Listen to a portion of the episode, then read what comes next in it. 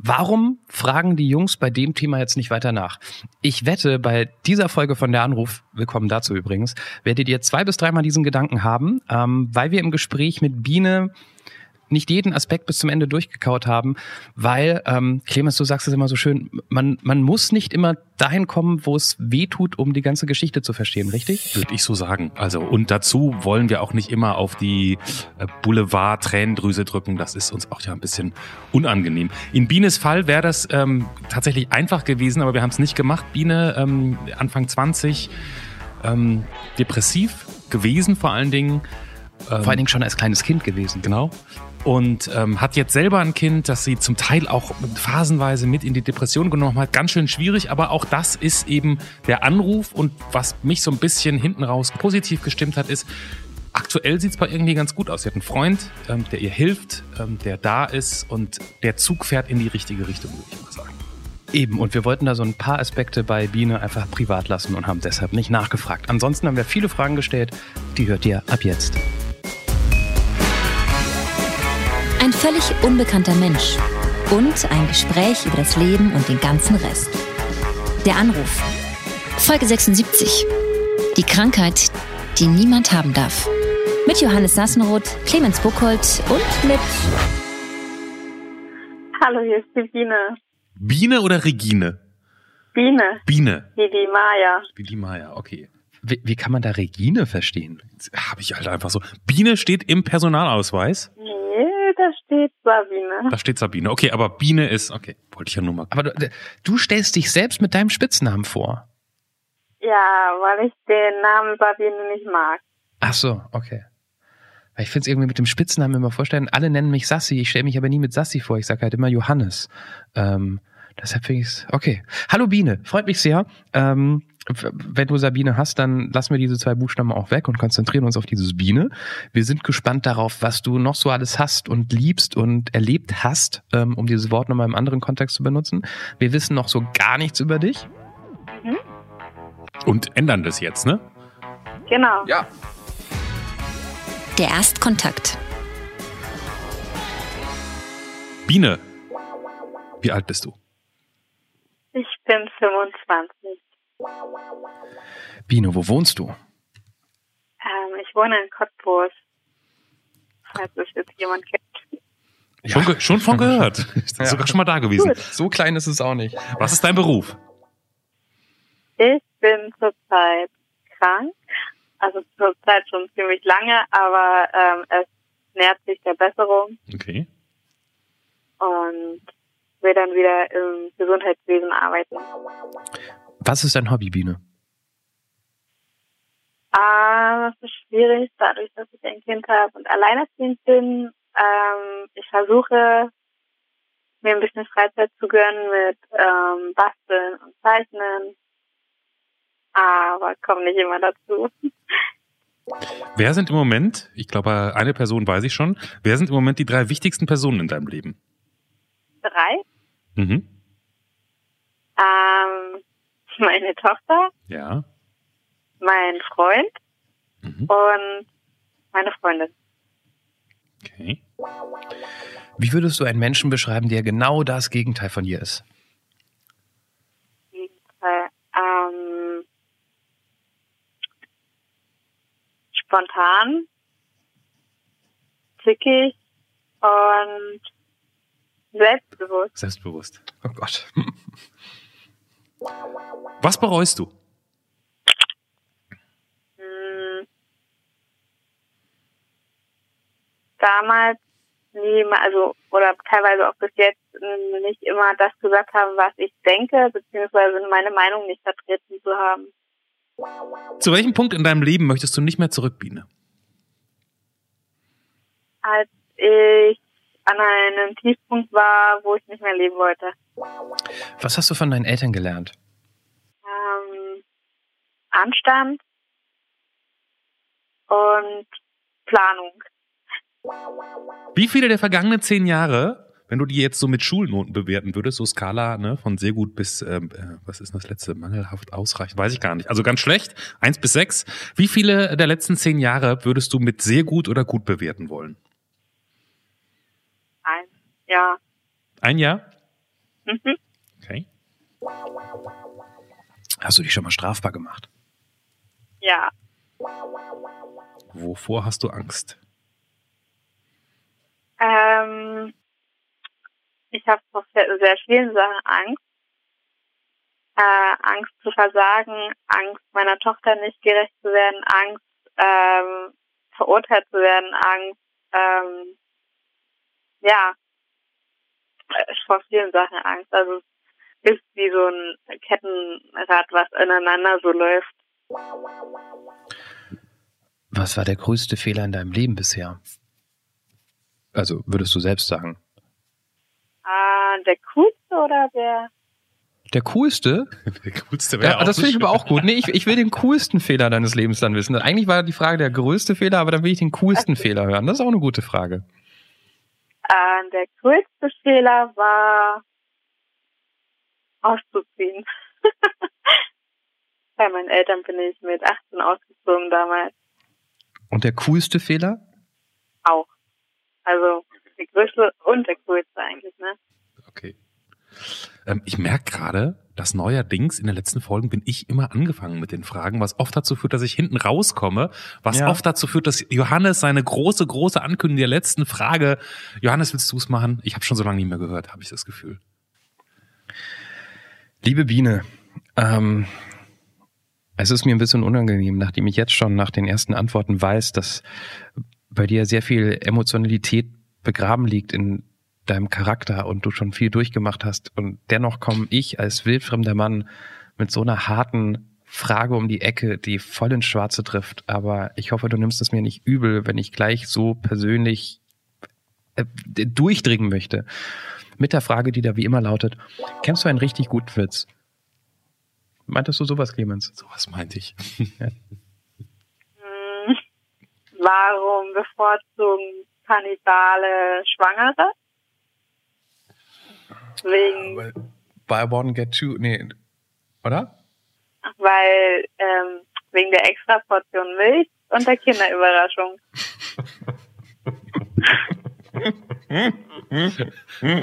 Ich finde, die Qualität der Witze in den letzten, in den letzten Ausgaben steigt wieder. ähm, Biene. Biene. Ähm, ich habe das Gefühl, dass alle anderen Themenbereiche ähm, ganz schön deep werden, die, die, die wir gleich irgendwie ja besprechen könnten. Ich, ich habe die Hoffnung, dass es noch am lustigsten sein könnte, wenn man dahin geht, wo du dich strafbar gemacht hast. Oh ja, das wird sehr lustig. Ah, na also. Wie immer, wir, wir hatten es ja schon mal vor ein paar Folgen. Wir machen es wie in der Vox-Doku. Gleich das große Schicksal. Aber erstmal was Lustiges. Also es fing natürlich nicht so lustig an. Ich bin abgehauen, weil das zu Hause nicht mehr haben konnte. Mhm. Verbote und so weiter. Und dann bin ich, äh, meine Eltern wohnen neben so einer äh, Strebergärtenanlage. Nein, Streber.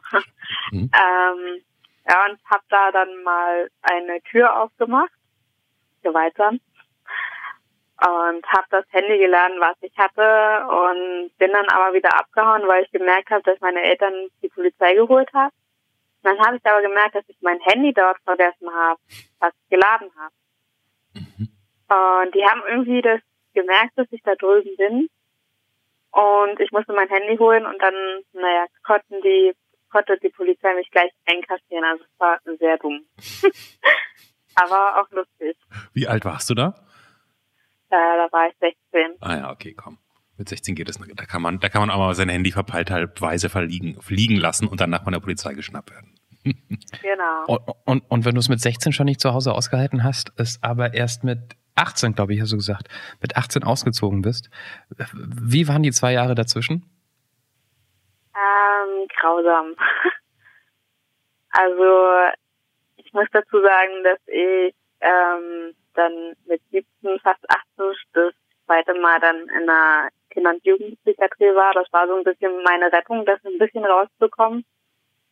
Aber meine Mama war sehr verzweifelt mit mir, aber sie hat den Punkt nicht verstanden, warum ich so bin. Und das ist halt sehr schade. Und warum bist du so? Ähm, ich habe schon seit meinem viele Ärzte sagen, seit meinem fünften Lebensjahr leide ich unter Depressionen. Mhm. Und ähm, das wurde verstärkt, weil ich schulische Probleme hatte, nicht weil ich schlecht bin, sondern weil ich gemobbt wurde. Mhm. Und meine Eltern sind so eher äh, in der Leistungsgesellschaft und dementsprechend mussten wir auch funktionieren. Und das hat bei mir aber nicht. Und ich war halt von vier Kindern irgendwie immer das, äh, das schwarze Schaf, was immer alles rausgezogen hat, von wegen, dass es schlecht ist. Das heißt, du, du hast sozusagen, du, eine Depression haben war nicht angesagt, weil dann funktioniert man nicht. Genau. Das, das, die haben es einfach nicht ernst genommen. Richtig. Sie hat mich zwar zu Therapien und Kuren geschickt, aber verstanden hat sie es trotzdem nicht. Okay. Wenn deine, wenn deine Ärzte sagen, du hast quasi seit du fünf bist eine Depression, ich stecke im Thema nicht so drin. Ich habe noch nie von depressiven Kindern gehört, also von, von, von der Krankheit depressiv. Ähm, kannst du dich an die Zeit erinnern mit fünf, wie sich da depressive, weil wir ja schon oft in dem Podcast über Depressionen gesprochen haben, bei Erwachsenen und so weiter. Ähm, also ich glaube, das, das kennt man jetzt mittlerweile, aber bei Kindern war mir das erstmal neu. Weißt, kannst du dich erinnern, wie sich das bei dir geäußert hat? Ähm, ich hatte Antriebsschwäche, ich war auch Konzentration ähm, gestört und dementsprechend war das sehr schwer. Es wurde bei mir erstmal eine ADS, also ähm, ja, Aufmerksamkeitsdefizitsyndrom diagnostiziert. Mhm. Ähm, da habe ich dann mit acht schwere Tabletten bekommen dafür, sechs Jahre lang. Und das hat natürlich erstmal verbessert, die ganzen Symptome, aber der Grund war ja trotzdem nicht gefunden bis ein sehr hoher Arzt gesagt hat, ne, das ist kein ADS, das sind Depressionen. Nur in der Zeit, da war das mit den Depressionen auch noch nicht so ganz erforscht, so wie es jetzt Mhm. mittlerweile ist. Kinder und Jugendliche kriegen keine Diagnose, dass sie Depression haben. Also zumindest bei Kindern habe ich es auch tatsächlich noch nicht gehört. Kannst, Mhm. konntest du denn als Kind das irgendwie verstehen, was du da hast? Nein. Du hast sozusagen nur die Symptome gemerkt, aber du konntest, du, du, konntest das, du konntest es nur beschreiben sozusagen. Ja. Wow. Grundsätzlich hatte ich zwar immer das Gefühl, andere Leute, andere Kinder merken das, weil ich halt schon immer dieses, ah, sie ist anders, neben der sitze ich lieber nicht. Mhm. Ähm, das hat sich dann natürlich durch mein Leben so gezogen, weil das hat auch ein bisschen was mit dem Selbstwert und Selbstbewusstsein zu tun. Mhm. Aber das hat ja auch viel mit der Depression zu tun. Das heißt, wenn du diese Depression schon als Kind hattest, dann war dieses Nicht-Akzeptieren deiner Eltern, dass die immer gesagt haben, na ja, stell dich nicht so an, das, das ist eigentlich ein bisschen die Geschichte deines, zumindest deiner Jugend und deiner Kindheit also. Ja, genau. Wann hast du selber das, wann warst du selber an so einem Punkt, wo du sagen konntest, ich, das, das stimmt irgendwas nicht? Also so, ne, jenseits von dem, was die Ärzte sagen, wo man das vielleicht selber irgendwie versteht und auch reflektieren kann? Ähm, ich hatte das das erste Mal mit 16. Mhm. Aber da habe ich auch so ein bisschen auf die Hormone und dieser ganze Wandel, das ist ja da alles in dem Zeitpunkt so geschoben. Als ich mit 18 schwanger geworden bin, kam dann noch alles dazu. Ähm, war alles schön und gut, aber nach der Geburt habe ich gemerkt, da ist irgendwas, das, das ist nicht richtig, das fühlt sich nicht gut an. Be bevor, du, bevor wir jetzt schon bei deinem Kind sind, ähm, wenn man als Kind Depressionen hat und man kann das, man kann das nicht artikulieren, man kann das nicht reflektieren, denkt man dann auch selber die ganze Zeit, dass man anders ist? Ja. Auf jeden Fall. Wie, wie geht man, also jetzt komisch, ich weiß gar nicht, wie ich die Frage formulieren soll, aber wie geht man da mit sich selber um? Also versucht man dann immer so zu sein, wie die, wie die anderen einen mögen oder äh, sagt man, ich bin jetzt halt Außenseiter fertig oder, oder was macht man da? Also ich habe so äh, gehandhabt, dass ich mich anpasse, dass ich für andere das mache, was sie wollen. Mhm. Ich war halt sehr ausnutzbar. Ich war unsicher, habe dann eher, wenn ich auf neue Gruppierungen gestoßen bin, war er so und immer noch eigentlich so eher der Klassenclown. Mhm. Und erst das macht es dann so schwierig, ähm, dass die Leute mich dann danach akzeptieren, so wie ich bin, weil so akzeptiert mich keiner, wenn ich so ein Klassenclown bin. Mhm.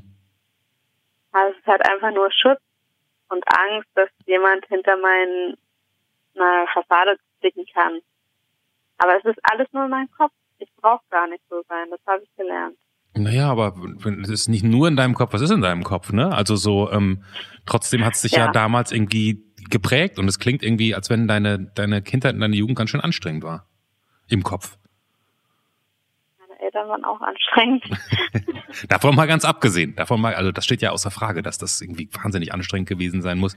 Wenn, ich ich, ich stelle mir auch gerade, also ich meine, natürlich äh, sind wir jetzt auf, auf, bei Biene und wie, wie geht man da mit sich selbst um? Ich, ich habe mir nur tatsächlich von Anfang an die Frage gestellt, wie geht man als, als Vater, als Mutter damit um? Weil du, glaube ich, im Leben, also ich habe davon noch nie was gehört, man würde, glaube ich, ich, ich würde nicht auf die Idee kommen, wenn mein Kind mit fünf Probleme zeigt, also meine, meine älteste Tochter ist fast fünf, wenn, wenn da irgendwas wäre, ich würde nicht auf die Idee kommen, dass die depressiv ist. Ich würde immer gucken, äh, gibt es ein Problem im Kindergarten, ist was anderes nicht in Ordnung, aber auf die Idee würde ich auch nicht kommen, wie man dann damit umgeht. Und ich weiß, wie schnell man sich ratlos fühlen kann, wenn irgendwas auftaucht, was man ja. was man nicht an, also was man nicht angehen kann, weil man es nicht richtig verordnen kann. Mhm. Also grundsätzlich kam es ja eher auch erst im Nachhinein die Diagnose, also mhm, dass ja, ja. ich mit fünf was hatte. Es ist auch eine ganz, ganz, ganz langwierige ähm, Diagnostik, sechs Depressionen, auch andere ähm, psychischen, psychische Sachen. Das dauert und das muss man auch wirklich seine Zeit geben, weil, ähm, naja, so lapidar einfach zu sagen, okay, sie ist depressiv oder sie hat Burnout, das kann auch schwerfällige äh, ähm, für die Zukunft äh, Bedeutung haben. Von mhm. daher ist das immer mit Sorge zu beachten.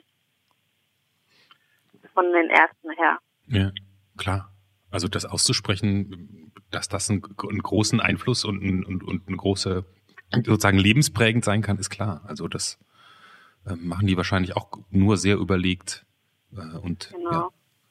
Hat dich das von deinen Eltern irgendwie entfernt, dass du gemerkt hast, mit dir stimmt was nicht und die sind nicht dra richtig drauf eingegangen und haben auch später ähm, das nicht zugelassen, dass, dass sowas wie Depression in der Familie stattfindet? Äh, ich denke, das war schon so, aber generell das Verhalten gegenüber mir schon immer. Ich hatte teilweise das Gefühl, dass ich ähm, vertauscht wurde oder ähm, adoptiert wurde. Ich hatte grundsätzlich nie das Gefühl, dass meine Eltern mich lieben oder mich lieben können.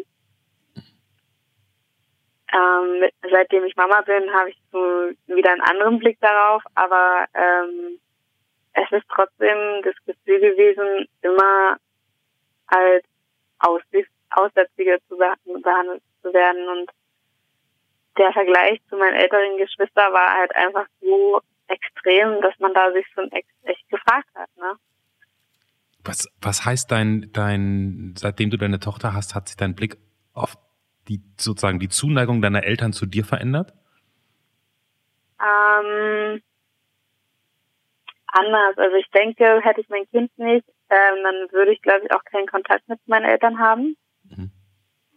Aber seitdem ich mein Kind habe, sehe ich, was ein Kind bedeutet und was man doch alles in Kauf nimmt und was das auch wiederum bedeutet.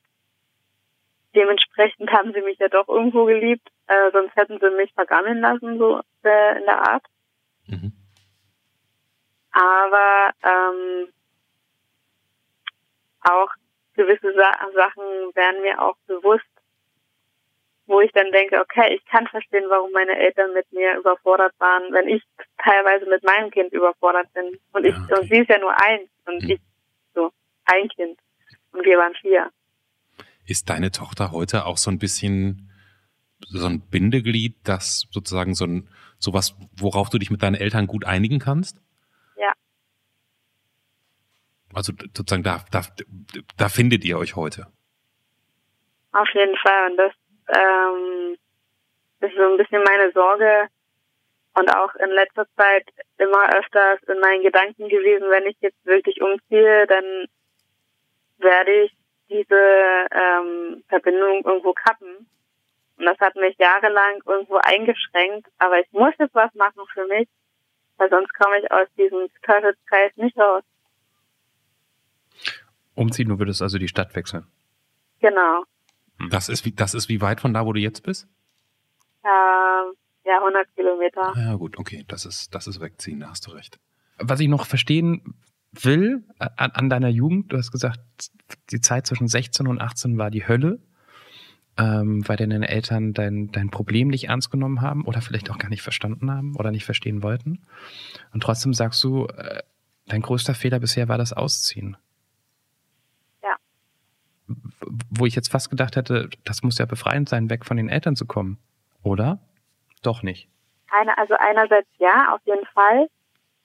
Andererseits, wer mit 18 auszieht und gleich ein Kind hat, alles alleine und dann noch depressiv, schwer depressiv, das hat mich in viele Probleme gebracht. Dann hatte ich noch das Pech, an einen dubiosen Vermieter zu kommen, der immer schön erzählt, ja, ja, machen wir, aber nichts macht er. Was heißt denn in verschiedene Probleme kommen? Alleinerziehend, ohne Eltern? Ähm, ja, erstmal, ja, ich habe mich verschuldet, weil ich damit nicht mehr klarkam. Ich habe, ähm, muss man aber dazu sagen, dass das alles Auswucherungen äh, von den Depressionen sind. Ähm, ich habe meine Wohnung nicht mehr sauber bekommen. Ich habe nur noch im Wohnzimmer gelebt mit meinem Kind und die Küche habe ich auch ins Wohnzimmer verlegt. Also es war eigentlich gar nicht mehr möglich, irgendwas zu machen. Nur da, wo sie war, war es halt ordentlich. Das war mir wichtig. Und ich habe mich nur noch eingeigelt, ich habe mich ähm, von der Welt isoliert und ich habe sie auch ähm, isoliert. Und ich denke, hätten meine Eltern da ein Auge drauf gehabt, weil sie dann, also wenn ich da noch gelebt hätte, dann wäre es nicht so schlimm geworden. Weil die hätten mir den nötigen, Entschuldigung, Arschtritt gegeben, dass ich mal rausgehen soll, dass ich mal was machen soll oder so, ne? Nur mal ganz kurz zum Verständnis für uns, Biene. Du bist ausgezogen, danach schwanger geworden, du bist schwanger geworden, danach ausgezogen? Bin schwanger geworden und danach ausgezogen, genau. Und du bist schwanger geworden und hast gesagt, ich bin schwanger und ziehe jetzt aus, oder du hast bist schwanger geworden, bist ausgezogen und hast gesagt, ich bin schwanger? Nein, ich bin schwanger geworden. Ich habe meinen Eltern erzählt, als ich in der 20. Woche war. Mhm. Dann wollten sie das nicht tragen, weil das ist meine Entscheidung gewesen. Und dadurch, dass ich dann kein Einkommen mehr hatte, es war ja eine Ausbildung. Sollte ich ähm, AEG 2 beantragen. Und dadurch, dass meine Eltern so viel verdienen, hätten sie mich unterhalten müssen. Das wollten sie nicht. Mhm. Die haben sich informiert, wie man das umgehen kann. Und da hieß es dann Auszug. Wow. Die haben mich äh, dorthin gehend unterstützt, äh, dass ich auch eine Wohnung kriege, dass ich auch Möbel habe und dass alles fürs Kind da ist. Aber wenn man es von der Seite sieht, ist es ja schon irgendwo ein Rauswurf. Das heißt, deine, wenn ich deine Eltern richtig so, so durch dich verstehe, heißt es, die sind auch einerseits so hin und her gerissen, weil sie einer auf der einen Seite bei ihrem äh, krieg deinen Arsch hoch, du musst sel dich selber um dein Leben kümmern äh, Depressionen sind uns egal und andererseits konnten sie es aber auch nicht in letzter Konsequenz durchziehen, weil du bist ihre Tochter und du bist schwanger. Genau. Hm, Mann. Aber vielleicht, weil du gerade gesagt hast, zu, zu Hause hättest du mehr den Arschtritt bekommen. Vielleicht war das ja auch eine Form von, also ich will es positiv sehen, Arschtritt, dich rauszuwerfen. Weißt du, vielleicht hättest du es zu Hause mit, mit, wärst du mit den vielen kleinen Arschtritten von deinen Eltern wahrscheinlich ganz anders umgegangen, als irgendwann mal selbst zu merken, dass es so nicht weitergeht. Oder? Es ist ja, ein bisschen sehr viel Westentaschenpsychologie. Äh, Psychologie. Nee, das ist schon richtig. Also ich denke, ich hätte mich auch zu oft darauf ausgesucht, ach, irgendjemand wird schon was sagen. Und hier muss ich. Also in meiner, in einem eigenen vier Wänden, da muss ich. Aber und das habe ich dann ja. getan. Du hast dann aber, wenn ich dich jetzt gerade richtig verstanden habe, eigentlich deine Tochter mit in deine Depression genommen. Kann man das so sagen? Also die Depression war ja nie weg, aber nach der Geburt war es noch, noch ein Ticken schlimmer und das nennt man ja, das gibt ja auch einen Fachbegriff, das ist die postnatale Depression. Mhm. Mhm. Und aus Stolz habe ich das niemandem gezeigt, aus Stolz habe ich niemand gesagt, aus Stolz habe ich es für mich behalten. Aber, aber du hast, also diese, dieses, dieses Einigeln, dieses, dieses vollkommene Zurückziehen und auch Zurückfallen auf sich selbst, so wie du das gerade nur so ansatzweise beschrieben hast, das ist dir auch widerfahren. Aber du hast gerade gesagt, ich habe zum Schluss nichts mehr hinbekommen, ich habe nur noch im Wohnzimmer gelebt, ich habe den Rest der Wohnung aufgegeben. Aber sozusagen immer mit deiner Tochter dabei. Genau.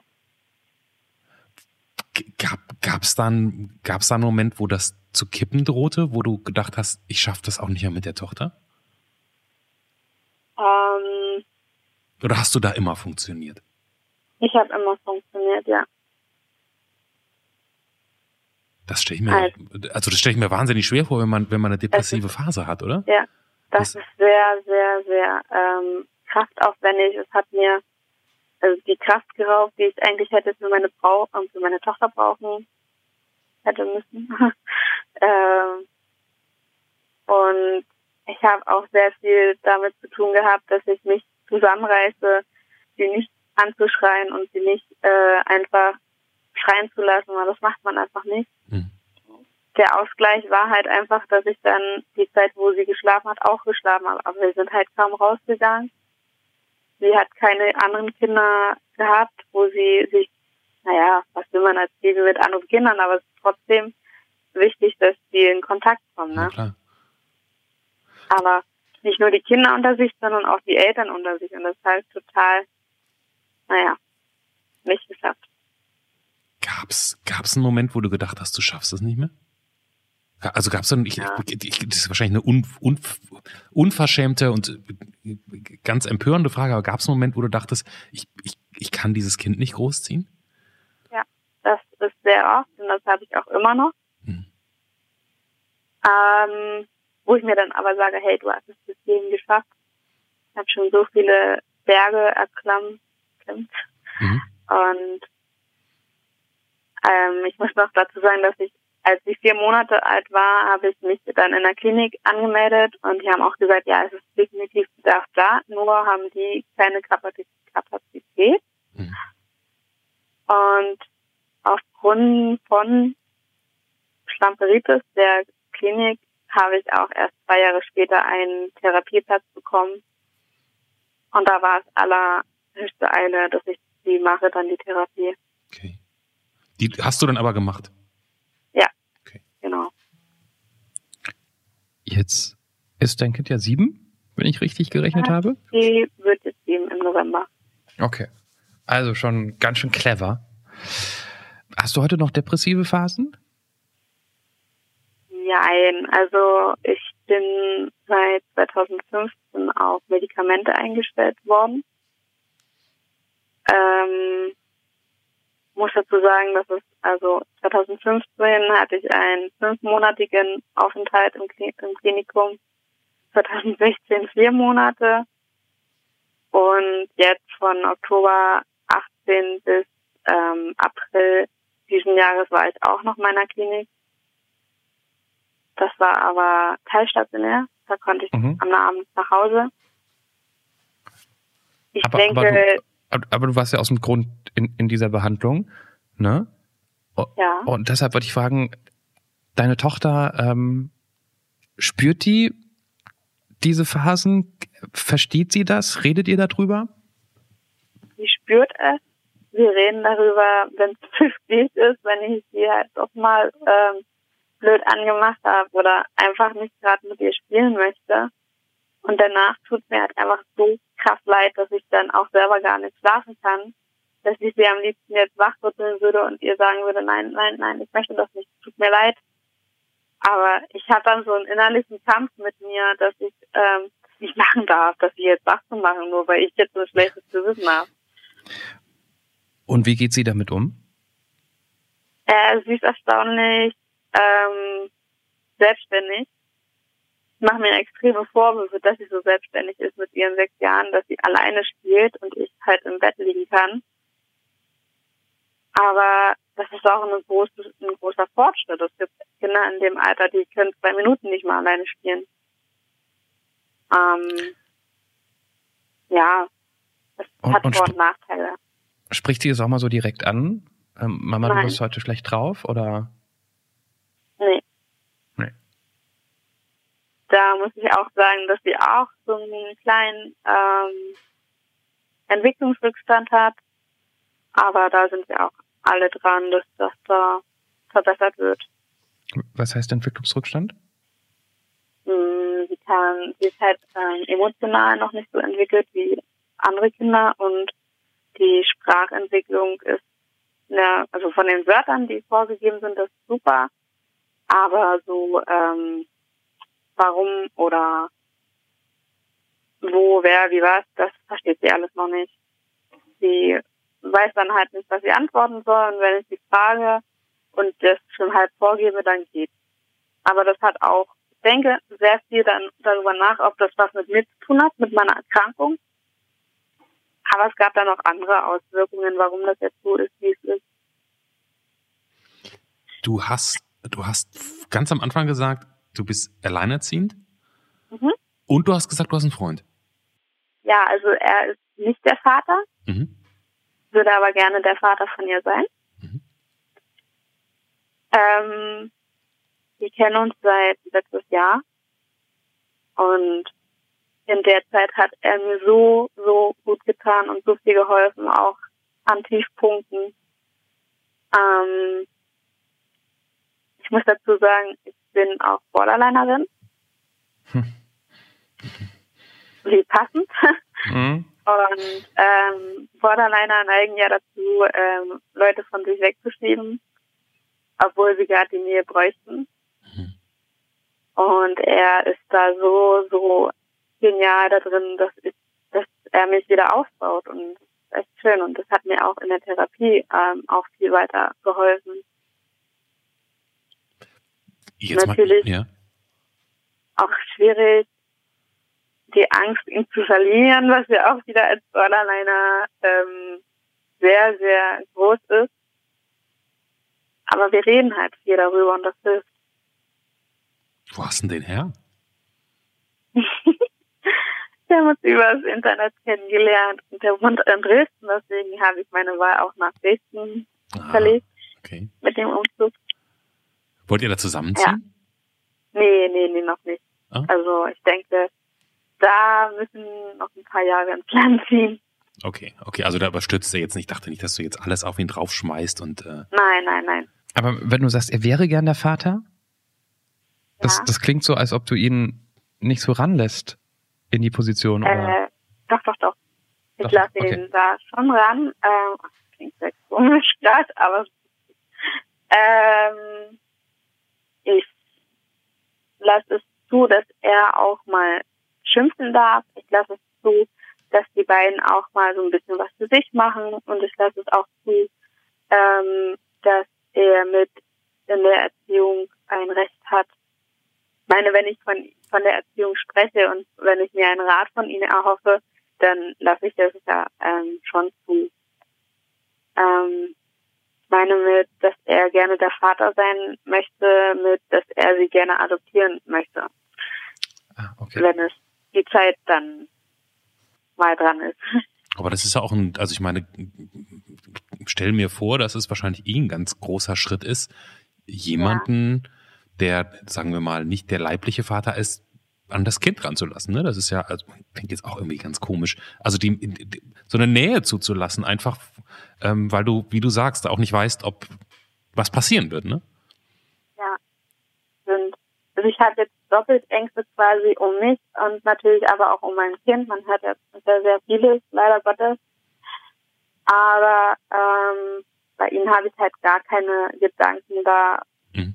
mehr verschwendet, weil ich auch sehr viel mit seiner Mama und mit seinen Freunden geredet habe und auch seine Angst gegenüber mir, dass er uns verliert und er dann quasi auch ein Teil verliert, nämlich dann sein Kind.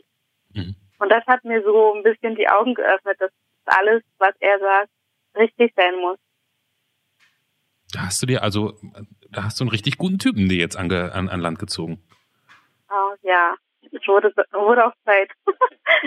Wenn wir jetzt mal ein Stück nach vorne gucken, ähm, du hast gesagt, du hast so eine Ausbildung angefangen.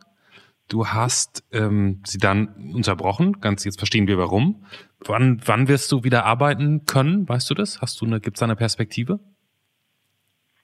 Ähm, grundsätzlich habe ich vor, sofort so schnell wie möglich zu arbeiten, aber ich darf es nicht überschätzen, dass es mir jetzt gerade gut geht, dass ich das äh, jetzt in Angriff nehmen möchte. Das mhm. hatte ich schon mal. Und dann ging es leider, leider ganz schnell den Berg runter, weil ich mir keine Zeit genommen habe für mich, um das alles zu verarbeiten, um mhm. das alles zu ähm, verstärken, also die positiven Sachen. Ähm, grundsätzlich vor habe ich ja, wie gesagt, schon nach Dresden zu ziehen und da eine neue Ausbildung anzufangen im medizinischen Bereich. Mhm.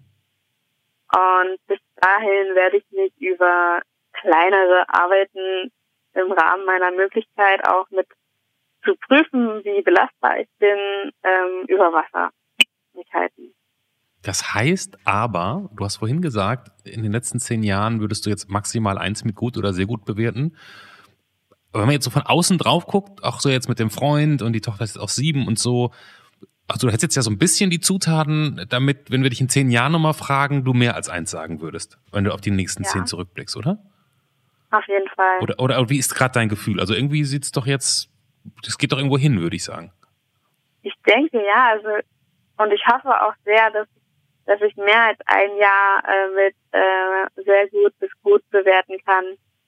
Schon alleine dieses Jahr, was ja noch nicht allzu lang ist eigentlich, mhm. ähm, hat sich in so viele Richtungen schon positiv entwickelt und ich freue mich auf mehr und dementsprechend ähm, gehe ich auch mit einem ganz anderen Lebensgefühl heran und freue mich auf das, was kommt. Und, und du bist und du rufst inzwischen sogar bei Podcasts an und erzählst über dein Leben. Ja, genau. Du hättest ja wahrscheinlich, ja. weiß ich nicht. anderen ein bisschen Mut machen. Gut, und du hättest ja wahrscheinlich auch vor fünf Jahren nicht gemacht, oder? Hm, vereinzelt, so. um mich abzulenken. okay.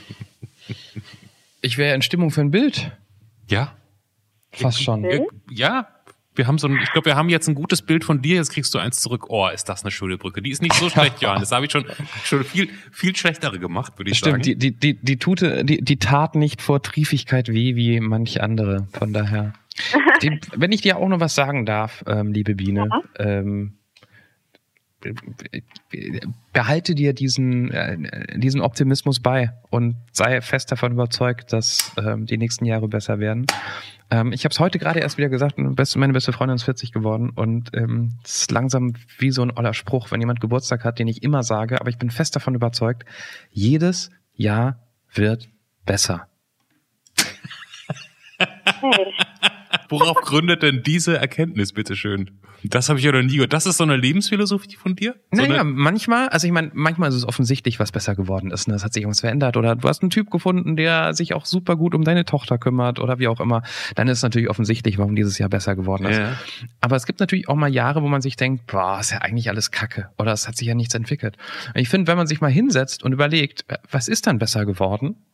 Dann guckt man auch mal auf die Dinge, die, die nicht so eine Strahlkraft haben und findet vielleicht auch ein paar Kleinigkeiten, die ein Jahr dann doch auch besser gemacht haben als das Jahr davor. Und das, das behalte ich mir mal im Kopf für die Jahre, die so, naja, sind. Äh, ich hatte jetzt auch ein Jahr hinter mir, das ich aus verschiedenen Gründen suboptimal fand, aus vielen anderen Gründen wow waren. So. Ähm, und ich finde, man muss sich auf das Positive konzentrieren. Das klingt, ich klinge ich kling ja schon wie so ein scheiß Motivations Trainer, ich wollte gerade sagen, ich sehe da so einen Spin-off-Podcast auf uns zukommen. Ja, ich, die- diese schäbigen Werbespots, die bei Facebook immer wieder aufploppen, bei mir umso mehr, weil ich die mir so gerne angucke und denke mir so, warum? Der, der, Entschuldigung, ganz kurz, hat nichts mit dem Thema zu tun. Der Motivationstrainer, super Film in der ARD-Mediathek über dieses Business. Man kann nur mit dem Kopf schütteln danach. Der Motivationstrainer. Biene, denk immer dran, wenn mal was blöd läuft, denk an den blöden Johannes aus dem Podcast. Trotzdem dran denken, jedes Jahr wird besser. Auf jeden Fall. Und dann denke ich noch an die Worte meines Partners. Wir glauben an die Macht des positiven Denkens.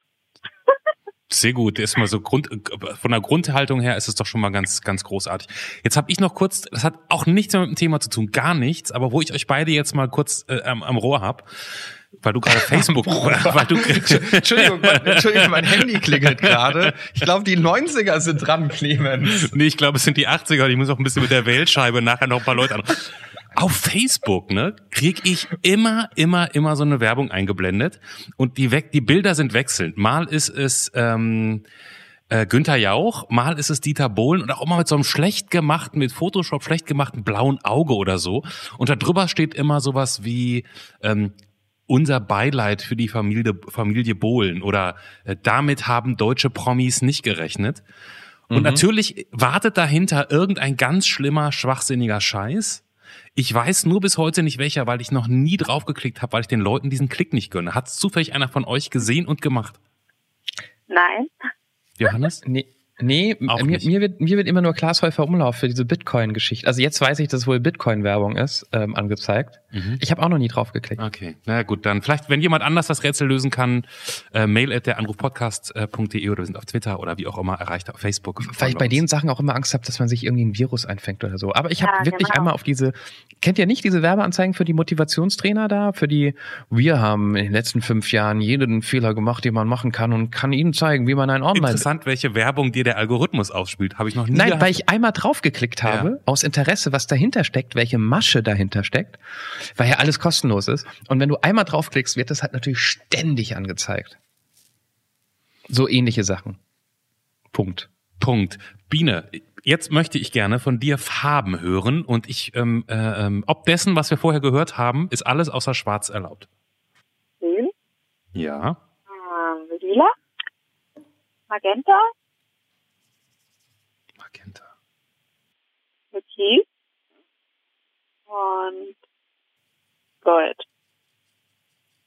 Gold ist jetzt ein bisschen herausfordernd, aber ich behaupte einfach, das sei jetzt Gold. Ist so ein bisschen wie bei, wenn man äh, jetzt im Sommer irgendwie die Eisbällchen sich aussuchen darf, oder? Ja, genau. So, Gold. Das hier ist definitiv. Oh, das ist Gold. Ja. Ich, ich kann ganz kurz die Geschichte erzählen, dass früher mein Lieblingseis Zitroneneis war. Ja. Und dann gab's bei uns im Dorf Sportfest und der Eiswagen kam. Und ich bin zu meinem Vater und meinte, Papa, kann ich Geld für Eis haben? Und ich glaube, mein Vater hat sich gedacht, oh, jetzt nervt das Kind den ganzen Tag, weil es immer irgendwie zwei Mark haben möchte. Und hat mir einfach 20 Mark in die Hand gegeben. Und dann, bin ich, zu dem, und dann bin ich zu dem äh, Laden hingelaufen und habe gesagt, ich hätte gerne für 20, also zu dem Eiswagen. Und dann habe ich gesagt, ich hätte gerne für 20 Euro Eis. Und der Mark. Eisverkäufer hat sich gedacht, ist doch nicht mein Problem. Und hat mir dann für 20 äh, Mark damals noch Zitroneneis gemacht. So ein riesengroßer Haufen.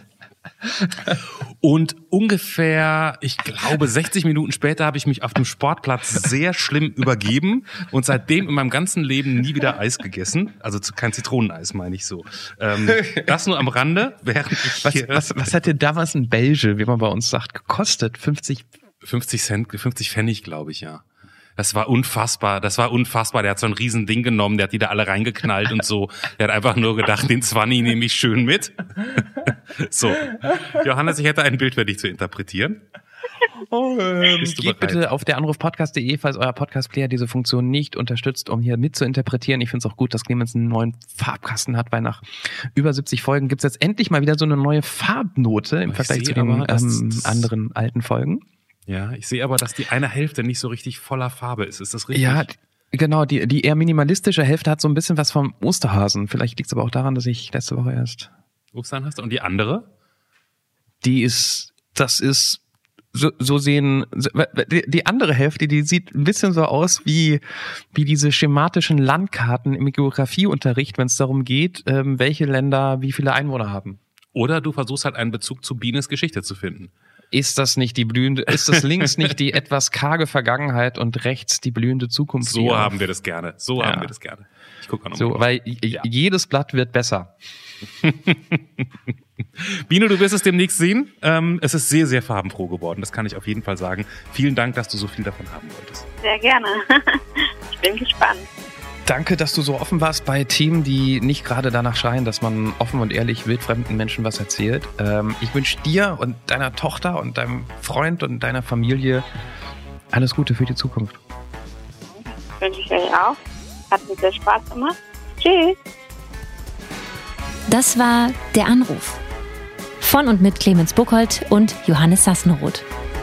Technische Unterstützung Andreas Deile. Die Stimme im Layout, also ich, Andrea Losleben.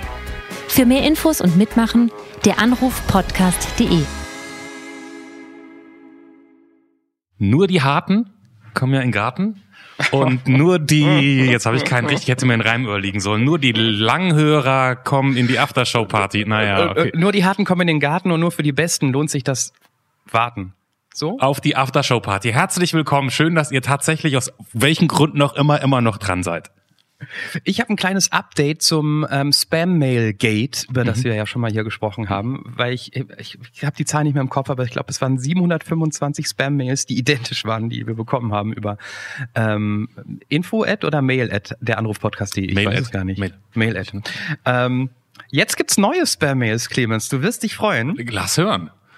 Weil, ich meine, du, du hast ja schon angebissen bei dem tollen ähm, Werkzeugkasten für eigentlich 1200 Euro, jetzt aber nur 200 Euro. Mhm. Und das ist eigentlich etwas, was uns im Kern trifft, weil die E-Mail lautet, sehr geehrte Damen und Herren, wir sind froh, Ihnen mitteilen zu können, dass die Domain paartherapeut.eu zur möglichen Abgabe steht. Clemens. Du hast noch nicht zugegriffen, oder was? Also da sehe ich dich, ehrlich Du hast gesagt. noch nicht zugegriffen, oder was? Paartherapie, weißt du, wir beide therapieren andere. Wir sind, wir sind ja schon so nah dran mit dem Podcast. Ich dachte, man, es reicht auch, wenn man als Paar eintherapiert. Können wir nicht als Paar, weißt du? Ich ja. finde, mit zwei Leuten immer über Therapien zu sprechen, das ist, oh, das ist zu viel ja, Stress. Wenn wir uns nur auf einen, wenn, wenn wir die zwei sind, so ist doch viel cooler. Und wir sind aber sehr parteiisch immer, ne? Wir beraten immer sehr, sehr parteiisch, finde ich. Ja, wenn wir nur eine Person beraten, dann naja, dann können wir ja trotzdem sagen, versuch den ganzen Blick zu kriegen, machen wir aber gar nicht. Wir sagen, du hast recht, der Typ ist echt ein Vollidiot, lass dich da nicht unterbitten, mach kein Gesprächsangebot. Ähm, kurze andere Geschichte. Äh, Falls ich, ich wollte gerade sagen, so der nächste, der sich mit Obacht, Obacht meldet, nee, äh, Bekanntmachung, Bekanntmachung, Bekanntmachung hat genau. ja immer noch keiner gemacht. Ja. Ähm, wenn das passiert, machen wir einen Paartherapie-Podcast, nur so, by the way. Genau. Ich wollte nämlich auch kurz sagen, falls aus irgendwelchen Gründen, die, die ich jetzt nicht näher ausschmücken könnte, weil sie, ich sie nicht verstehe, an dieser Stelle wirklich noch jemand zuhört, dann seid ihr doch so hart im Anrufthema drin, dass es jetzt echt Zeit ist, zu der Anrufpodcast.de zu gehen, sich kurz anzumelden und ähm, hier demnächst als Fanboy oder Fangirl einfach mitzumachen. Das, wir zählen auf euch, ihr wisst es. Kann man auch als Fan-Man und Fan-Woman für die etwas Älteren, wie, wie wir das sind. Ähm, aber ansonsten hat Clemens recht. Wir freuen uns auf die nächste Folge. Bis in zwei Wochen.